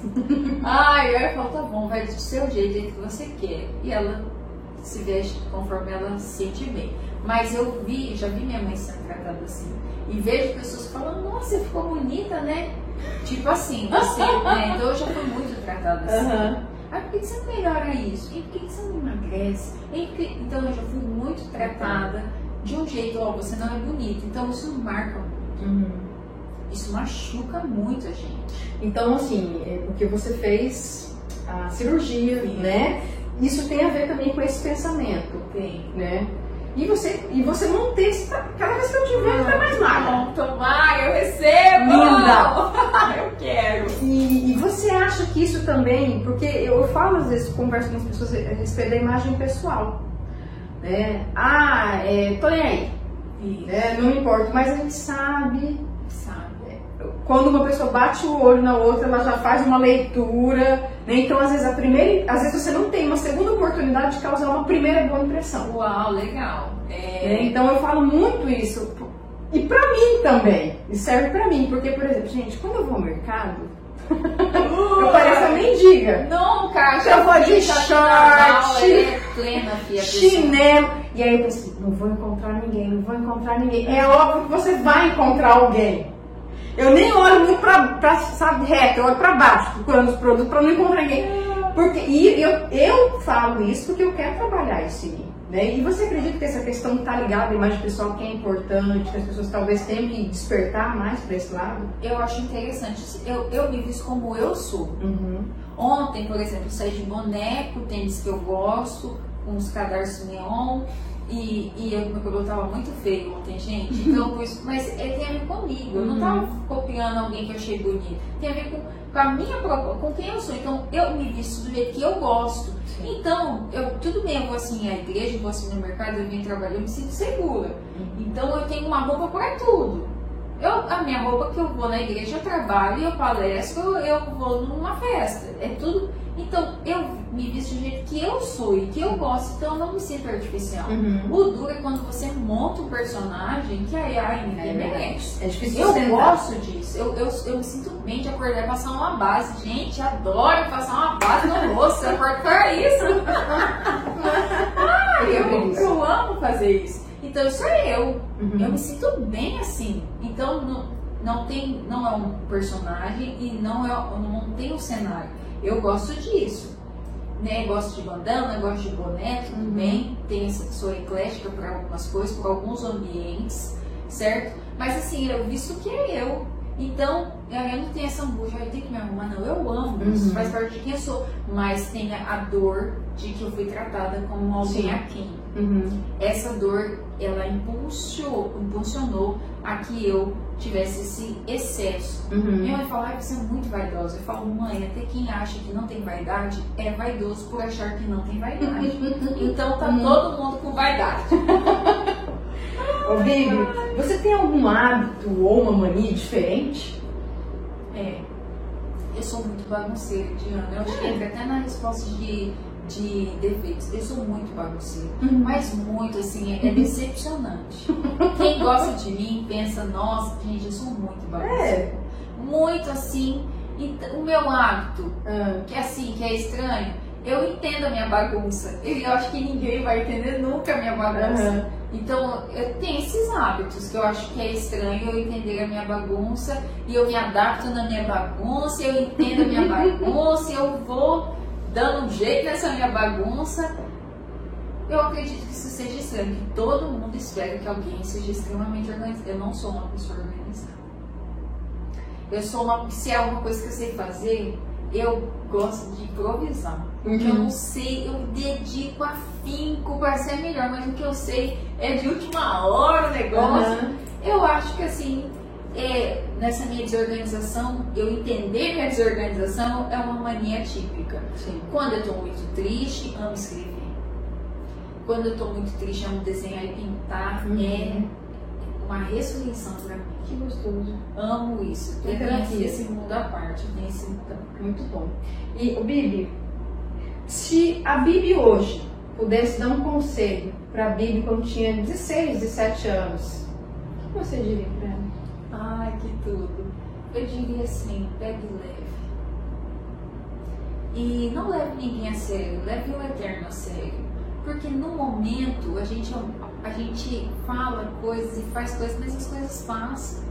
E assim, às vezes a gente tá aprisionada ao que alguém nos disse, né? E a Uhum. coisa já passou, a pessoa já se arrependeu, a pessoa já é outra pessoa, eu tô presa naquela palavra. Então eu diria, pegue leve, não leve ninguém a sério, leve o eterno a sério. Leve só Deus ao pé da letra, as pessoas vão mudar. Então, não leve ninguém a sério e, sabe, pegue leve também com você. Vai devagar. Legal. E o que, que você faz quando você acorda? Você toma água, toma café, olha o celular, ora, o que, que é? Eu acordo e acho bem ruim. Eu detesto. Gente, eu não acordo de bom humor, não acordo fofinha. É, Mas assim, é- tem a ver com o horário ou não? O acordar. Ah, o acordar, Ah. assim. Tipo assim, eu por enquanto só posso acordar cedo, né? Uhum. O acordar, assim, eu acordo sem querer muito falar, eu acordo com humor cinza, né, Uhum. negro? Eu fico meio chatinha, assim, quero ficar na minha. Tô reiniciando. Tô reiniciando essa máquina. Aí eu levanto, vou ao banheiro. Aí vou fazer meu café, vou fazer minhas higienes pessoais, vou ver gato. Aí eu tomo café lendo a Bíblia, oro, aquela loucura, saio penteando o cabelo, com um monte de bolsa. ando atrasada, ou em cima do horário, Uhum. entra minha desorganização. Entendi. Tá ligado a isso, Tá né? ligado a isso. E, e como que você recupera suas energias? O que, que você faz para relaxar? Legal. Eu amo ficar sozinha, gente, assim. Ter uma ilha só pra mim, sério. que delícia! Eu amo ficar sozinha e quando eu fico em casa, eu não deixo a televisão ligada, eu não deixo o ventilador, não ligo que faz barulho. Eu ligo só o ar que é silencioso, não fico vendo telefone, eu fico ali de boiando, fico os gatos, desenho, pinto, toco meu violão no volume que eu aguento, né? Fico ali no meu mundo, no meu ócio, fico ali assim na minha vida, Uhum. isso me relaxa, gosto muito disso. Meus gatos assim me fazem muito bem, assim, eles sugam minha energia, assim, eu gosto muito disso. Então se eu pudesse falar que é ficar só, Uhum. é, é a, a verdade das verdades. Legal. E quem ou o que te inspira a buscar mais, a ser melhor? Olha, minha mãe, ela é uma pessoa. Eu gostaria muito de deixar registrado em literaturas, assim, sobre ela. Tanto que a minha pesquisa que eu fiz sobre um transtorno de personalidade, fiz inspiração nela. Ela sabe, eu deixei ela ler e ela, não, não vou ler não. Agora eu não tô pronta. Ela mexe assim muito comigo. Minha mãe é muito forte. Ela, quando ela fala que vai fazer algo, ela faz. Ela, Uhum. ela é muito, ela é forte. Ela, eu acho ela um gênio. Eu acho ela muito inteligente. Tudo que você fala pra minha mãe, minha mãe já leu e minha mãe sabe. Uhum. E ela se camufla assim de good vibes, de Uhum. hippie, mas ela é muito. Ela me inspira, eu acho ela forte. Uma caixinha de surpresa. Ela é né? muito forte. E você não dá nada se você olhar assim. Eu só acho intensa. Uhum. Ela, ela é ótima para pessoas que estão enfrentando problemas. Ela, para a Harry, todos os amigos que estão com problema, ela é ótima conselheira. Eu cansei de dormir com a área de gente na área da minha casa, Uhum. se abrindo com a minha mãe. Talvez a minha inspiração para a psicologia. Se- ser. contando de casamento, de vida. Aham. Minha mãe sempre teve amigos intensos, histórias loucas, cenários loucos. Ela sempre está no meio, embora ela é muito intensa, ela tem conselhos incríveis. Ela tem sacada muito legal, Uhum. ela é inteligente, ela é boa comunicativa, é comunicadora. Olha, ela me inspira muito. Legal. Eu acho ela excepcional. Ela é a Tóquio da La Casa de Papel. Ela sabe que ela é. Cara, eu vejo a Tóquio, eu vejo a minha mãe. Todo professor tem que ter uma Tóquio na equipe. Minha Uhum. mãe é a Tóquio na minha. É demais. Vamos para a sua frase. Vamos supor que você vai ter oportunidade de colocar uma frase em outdoor que vai estar à vista para o planeta inteiro ter acesso. Que frase seria essa? Olha, muito, muito legal essa pergunta. Eu pensei muito nela. Muito, se ela me inspira. Ou eu vou dizer a frase da minha vibe. Uhum. certo? É, é maravilhoso ser comum. Porque eu já quis ser tanto incrível, eu já quis ser tanto único, Uhum. eu já quis ser tanto a melhor. E assim, não é porque eu não fui. Para algumas pessoas eu fui melhor. Para algumas coisas eu fui a melhor, né? Então isso é, isso é muito subjetivo. Sim. Porque ser melhor para todo mundo não dá, mas para algumas pessoas você é melhor ou é pior. Esses extremos existem. Eu já fui a melhor para muitas coisas e muitas coisas para muitas pessoas e tenho consci- consciência. Já fui mediana para muitas pessoas em muitas ocasiões e fui muito ruim, como não passar na autoescola, meu caso. Que eu acho inadmissível eu passar por essa situação. Isso me choca. Eu não passei. Eu vou para terceiro, terceiro round. Eu- Mas eu- é, no, no prático? na prática do volante. A prova já- moto eu passei. Mas a, a teoria já fez? A teórica que eu fiz, eu Uma só? Isso, passei na primeira teórica, Ah. né? Aí na prática eu não passei na baliza, aí paguei o reteste, não passei na rua, tinha uma placa de pare e ele falou assim, vire e estacione, eu queria obedecer tanto ele, que eu engoli a placa de placa. pare e que eu queria obedecer esse homem. Tudo bem. E e isso me choca quando eu não consigo fazer uma coisa. Isso me chama muito. E aí eu quero ir até o fim. Eu quero ir. a- não sei até quando, mas eu vou estar lá. Eu vou virar tombamento. Não, eu lembrei do negócio de episódio. Há muitos anos atrás, quando eu ia fazer 18 anos, meu sonho era tirar a habilitação. Quero tirar a habilitação, quero tirar. Então, assim, eu faço aniversário em dezembro, acho que em dezembro, fiz aniversário, outro dia eu tava lá no Detran, era um pouco diferente. Só eu reprovei na prova teórica. Três vezes. Você Nossa, ela acredita? intelectual, não Três! Eu sabia prático, mas a teoria eu odiava. Gente. Três existe, vezes, né? Eu queria ter um troço. E pra ajudar, eu tinha amigos, sabe? Que iam lá em casa pra tirar sarro de mim. Isso, tá. Não, e, e eles falavam assim, Diana, você reprovou no teste psicológico. Mas enfim, tudo deu certo. Depois eu estudei de verdade. Passei, então estuda, gente, que vale a pena. Não, gente. Cada coisa, né? Nossa. Quando eu não sou boa em algo, isso me chama atenção. Eu falo, É, peraí, opa! como assim, É. né? Pera, é, exatamente. E aí isso me choca. Então eu tenho convicção que muitas coisas eu não sou boa. Aí minha mãe me ouviu e falou assim, Bibi, você não tem que ser boa em tudo.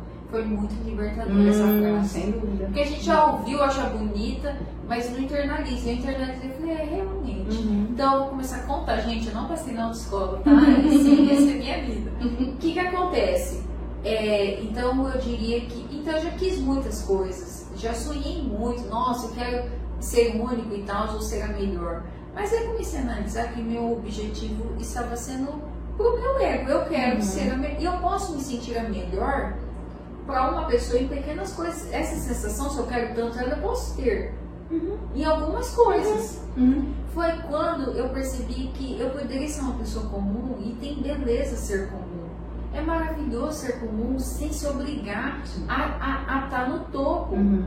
Sabe, é maravilhoso. Então eu, eu gosto de desenhar e pintar, mas sou amadora. Não, e não. Meus traços são infantis, um pintor de seus traços são. Uhum. Eu sei, não me dói, porque eu faço porque eu gosto, não porque eu sei Sim. gosto, me divirto ali, ficou legível, é isso. Toco ruim no mundo, mas eu tinha que aprender o instrumento. Uhum. Sei que sou ruim e eu fico doida de ser ruim. Eu fico sou, eu eu posto que eu tô fazendo Uhum. ruim. É, por exemplo, falar com algumas pessoas vai ter hora que não vai ter liga, eu vou- não vou ser boa psicóloga. Isso Uhum. existe, gente. A minha abordagem não foi. Não foi boa, não deu certo, não curtiu. Isso existe. Ah, acho que o preço dela não merece esse preço. Isso existe. Sabe? Então eu comecei a ver que essas coisas existem. Ah, eu não gostei do atendimento. Isso existe. Uhum. Não gostei da sua sala, da sua clínica. Isso existe. Ah, sua voz é muito aguda, não é bonita. E eu comecei a ver, cara, eu sou uma pessoa comum e, e se eu quero, se eu não viver o comum, alguém vai ser a Bibi. E eu quero ser a Bibi. Então eu senti muita paz. Então eu falei, agora eu tô na fase de ter uma clínica, porque eu não quero lacrar. Eu acho lindo que É lá tem desgastante, marca, é né? desgastante, realmente. Nossa, é um saco. O dia que eu não tô não faço story, não Uhum. curto nada de ninguém, não visualizo story de Uhum. ninguém, não sou obrigada a nada. Sim. O dia que eu tô afim, curto, olho story, posto story, posto tudo, faço textão. Eu vou no, no que eu tô sentindo, que é real pra mim. Então, é, é maravilhoso ser comum. Eu gostei de ser comum. E, e foi bom pra mim, me gerou muita paz. Que bom que eu pude sentir isso com 31. Dia 26 eu faço 32. Yeah. Comecei a escola com 31, vou terminar com 32. Isso é inadmissível pra mim, mas tudo bem. Mas começou. Ah, mas comecei e tô anunciando meus erros porque eu não sou perfeita, não vou ser presa a ser perfeita. Isso me adoece e eu erro, e todo mundo erra e é normal errar. Legal. Eu tô nessa vibe Uhum, aí. Muito bom, muito bom. Então eu diria que é maravilhoso ser comum. Sem dúvida. Porque se eu ficar querendo ser esse Batman, essa Supergirl que eu tô Uhum. vendo, minha inspiração, eu vou deixar de ser a Bibi, alguém vai ser a Bibi. Uhum. E eu quero ser a Bibi, eu nasci pra ser a Bibi. E você nasceu pra ser a Diana Serioli, e é isso aí, meu povo. Sim. Então eu, eu falei, eu vou me amar e eu quero ser comum, eu sou uma mulher comum. Quem é você? Eu sou comum. Vamos para o nosso. rumando para o fim da nossa Uh! conversa, nosso jogo rápido de perguntas e respostas, tá? Qual a sua comida preferida? Ui, eu amo carboidrato, tá? Tão bom! Né? Amo carboidrato. Se eu falar pra você que eu amo nhoque de forno, que é um nhoque tradicional da família da minha mãe, eu acho Hum. incrível. Parece uma lasanha, mas não é. Amo. Mas hoje, que eu tô tentando mudar minha vida, é couve. Eu amo a couve e eu amo queijo. Então, Ai, queijo é vivo. queijo é vida. O que, que nunca tem em casa? Ixi. De comida. Olha, ixi, lá em casa a gente não compra comida, a gente vive de marmita, é marmiteiro. Então não tem feijão, não tem açúcar, não tem sal. E E o que, que sempre tem? leite, que eu sou vaquinha. É? Eu sou vaquinha. Leiteira total. Uma qualidade. Eu sou sensível. Eu, é, embora isso é frágil e é fraco, mas eu sou sensível e isso me, me faz viver. Isso me faz eu sentir as pessoas, eu ser real com as pessoas, eu ser de verdade, Uhum. sem, sem ser uma máquina. Então eu aposto que nessa fraqueza é uma força que eu tenho. Eu sou sensível, Um defeito. desorganizada e sou é, amargurada. Eu guardo um olhar, eu guardo uma Ah. palavra, eu guardo uma tirada e masco igual uma vaca, e masco, e masco, e masco, parece que não tem fim. Ai, que dificuldade. Eu levo o trem no âmago. Aham. É uma brincadeira, baby. Não, aquilo me atravessa. Aham. Ai, eu faço cara de adulta. Paisagem. Paisagem, mas me atravessa. É um defeito. Entendi. É, O que, te tira do sério? Olha, gritar comigo. Meu sangue ferve, ferve. Eu não acredito que as pessoas fazem isso. Eu me choco, eu me choco quando alguém. Cocó, cocó, falo, não. Eu já faço uma cara bem chata. Não, entendeu? Isso. Meu sangue ferve, não tá de pegar a pessoa. Não, gritar não. Muito bom. O que, que você aprecia em uma pessoa? Olha, eu, eu gosto de ver qualidades. Eu amo ver qualidade nas pessoas, eu amo elogiar pessoas. Então eu gosto de pessoas de verdade, comum, que então eu sei, sabe? Eu tenho, tá? Ah, isso pra mim é chato, bem chato. Uhum. Então quando a pessoa é normal e ela consegue ser normal, olha que delícia. A pessoa é real ali, conversa normal, Sim. ouve, pensa. Eu gosto muito, acho que é uma qualidade a pessoa não ficar se vendendo. Não, eu sei, eu sou, eu tenho, Uhum. acho bem chato. O tempo inteiro se afirmando, se Ah, afirmando, não. é, realmente incomoda bastante. Com o que você mais gasta dinheiro? Ui, Olha, eu acho que hoje eu gasto comigo. Assim, É. eu gasto na clínica, eu gasto com ração, né? Com, com a estética da pessoa. Então hoje eu posso gastar comigo, assim, né?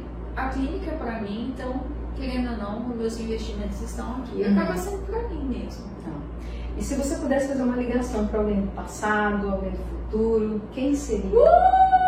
Uh! Olha, eu já tive essa experiência, eu indico ela é terapêutica, tá? Eu sempre falo, rebobina a fita e se organize com aquilo que a gente está te atrapalhando no presente. Já fiz isso, foi incrível, eu consegui deslocar a minha alma de um subterfúgio que, ele, que ela estava através desse regresso. Mas eu ligaria para minha mãe e diria: Mãe, você falou tudo certo. O tom que me machucou. Tudo que minha mãe falou é certo, é certo, é perfeito. Uhum. Mas era o tom da emoção que me machucava. Então hoje eu diria isso pra ela e ela tá viva, é tão bom poder né? Sim, sim. Eu, hoje eu vou ligar pra ela e falar, mãe, vou mandar um áudio. Mãe, o mito da minha vida. Ai, Bibi. Ela é o áudio, ela, ela tá na ponta da, da minha língua. Mãe, tem algo a te dizer. Tô no podcast aqui, Serialicast, com a Diana, e eu tinha que falar algo para alguém que seria muito cirúrgico. Eu tenho algo a te dizer, mãe. Estamos ao vivo pro mundo todo, hein? Direto de Dubai. mãe, você falou tudo certo. O que me doeu foi o tom. Eu te amo. Ai, que lindo. Tô chocada, gente. Como assim? Inédito. Ai, Bibi, que legal. Ó, papo sério, papo reto aqui, gente. Alguém te machucou? Você machucou alguém? Dá tempo de reverter isso? Oba! Pega o telefone, Isso. manda uma mensagem. Isso. Né? Yes. Não espera chegar o dia do aniversário dela, o Natal, Páscoa. Para, para, isso é ego. Isso é. O tempo Nossa, passa, adorei. as pessoas passam, o que fica é a família, são as pessoas importantes. Não perca tempo, não perca o seu tempo. Aproveita. Olha o exemplo Show, aqui, show, gente. show, show, adorei. Bibi, cara, muito legal. Ah, É, qual foi a coisa mais bacana que já disseram sobre você? Nossa, é de boa. Porque como eu, eu trago esse antagonismo, assim, né? Essa ambivalência, algumas pessoas pensam, não, ela, é- ela é muito séria ou intelectual, ela vai me analisar porque ela é psicóloga, Uhum. ou ah, ela é muito religiosa, né? Vai ser preconceituosa, Uhum. vai ser hostil, ou ah, ela é muito pátria, ela é muito vaidosa, assim, tem esses viés, Uhum. né? Então, assim, quando eu sinto no olhar da pessoa que ela fala, nossa, me de boa, eu posso ser eu, tá tudo bem, isso me abraça, isso me abraça. Porque eu quero ser de boa, eu quero ser de boa e eu gosto de ser de boa. Mas eu não tenho cara que eu sou de boa. É Hum. isso, gente, por quê? Eu quero ter cara de boa, vamos ter um tutorial, vamos ter uma cara de boa. Gente, eu sou de boa. Mas eu, eu acho que minha Bibiana, eu acho um nome muito forte, eu acho. Uhum. Eu acho muito forte. E a minha mãe trouxe muita força. Então eu sinto que eu trago muita força. E aí, uma força que incomoda e uma força que algumas pessoas querem desmerecê-la e alguma força que as pessoas querem evitar. E é muito doido. Tanto que quem me chama de Bibiana, notoriamente, tem uma distância emocional de mim. Uhum. Quem tá de boa, Bibi, a Bibi, Uhum. Bibis, Uhum. Bibê, tanto faz, né? Lá no sinal é Bibi. Né? Uhum. E de boa, aí uma vez uma mulher ela falou, não, não deixa ele chamar de Bibi não, fica muito infantil. Você é uma super profissional. Eu falo, não, esse é meu apelido. E eu me sinto, é um amor. Uhum. Eu sinto amor das pessoas me chamarem de Bibi. Não, meu profissionalismo não tá no como as pessoas me chamam. Exatamente. Não, nem. Ser infantil eu acho carinhoso, é percepção. Mas eu sinto quando alguém é Bibiana, eu sinto a frieza do nome, a força, eu acho forte. Uhum. É numa fila de hospital, Bibiana. É uma coisa distante demais. Uhum. Né? Ontem um menino brincou, falou, hein, Bibiana? Uhum. Aí ele quer dizer, Bibi, ele sentiu que foi Aham. frio, foi distante. É distante, é um nome muito forte. Detalhes De de. Érico Veríssimo, do livro Tempo e Vento. Ah, Bibi, onde que as pessoas podem te encontrar nas redes sociais? Oi, Bibi Beck, né? Arroba Bibi Beck no Instagram. O Face, eu deixei ele lá só pra dizer que ele existe. Eu tô no Instagram. é lá que eu tô e aqui na clínica, no Vivec. Muito bom. E deixa uma sugestão de livro, ou um filme, uma série que te trouxe um aprendizado de alguma forma. É, eu amo um livro que é 12 regras para, Ah, para a vida que Gente, esse não tem que patrocinar. Eu tirei foto com o livro. Ele tá no meu feed, eu faço hashtag, faço quando eu gosto de ter leitura compartilhada. Eu amo Uhum. ler e pôr nos stories Uhum. para o povo ter apetite, chama degustação. 12 regras para a vida. Um antídoto pra, para o caos, do Jordan Peterson. Eu amei, porque esse livro é por capítulo. Não me conta uma história que só acaba lá na Uhum. última folha. Não faz isso comigo. Uhum. Falo o trem tudo separado, porque o- minha vida é toda separada. Tudo em gavetinha, eu sou desorganizada.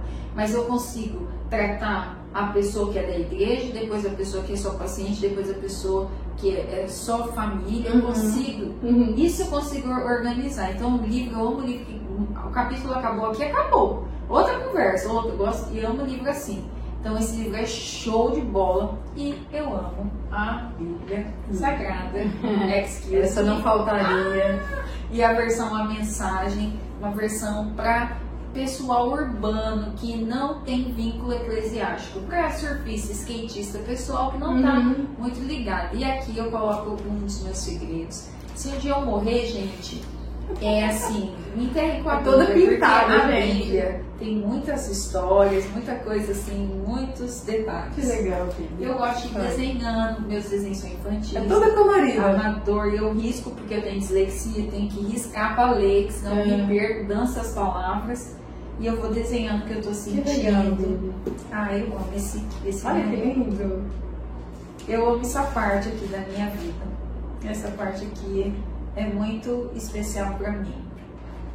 Eu vou colocando Ai, lindo. os desenhos felizes. Muito Eu bom. amo esse livro, eu ganhei de- do o Edson Mariano. Nossa, assim, foi muito, eu tive uma história muito legal com ele. E ele deu, essa Bíblia me marcou demais a linguagem. Ela é uma foto, assim, ela é pá. Então esses dois livros aqui hoje é isso. Esses, Bom. hoje eles definem. Gente, eu vou compartilhar com vocês. É, a Bibi e eu, nós já tínhamos gravado, né? Nós fizemos uma, a entrevista já. E o meu celular estava com problema de espaço. O que, que aconteceu? Salvou o vídeo, um pedacinho do áudio, mas depois de uns 15 minutos de conversa, o áudio simplesmente sumiu. Tentei recuperar e com muita dor no coração, não deu certo. Falei, Bibi, vamos ter que regravar. Mas assim, foi muito Foi legal. muito melhor. Né? Foi muito- Exatamente. foi muito Foi muito melhor. Também achei. Foi emocionante. É, assim, exato. Foi algo assim que eu creio que foi preparado por Eu Deus, também tá? acho. Eu também acho. Eu fiquei muito feliz com esse segundo round.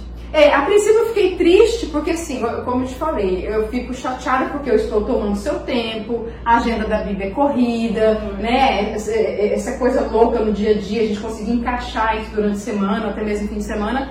Então eu fiquei chateada por isso, por tomar o seu tempo. Mas sem dúvida. Ah, eu amei. Tinha Foi, que ser assim, foi show, né? show de bola. Então, Bibi, Sim, sim. obrigada novamente Eu amei. por disponibilizar o seu tempo aqui comigo, compartilhar essa história com o pessoal, tenho certeza assim que vai ter muita história, vai, vai desenrolar muita coisa, a galera vai curtir demais. Obrigada de verdade, te considero demais e tá no meu coração. Eu amo sua família, eu amo sua mãe, seus irmãos, eu amo sua casa. Você é demais. Gente, a Diana, ela é isso que a gente vê. Ela é excepcional.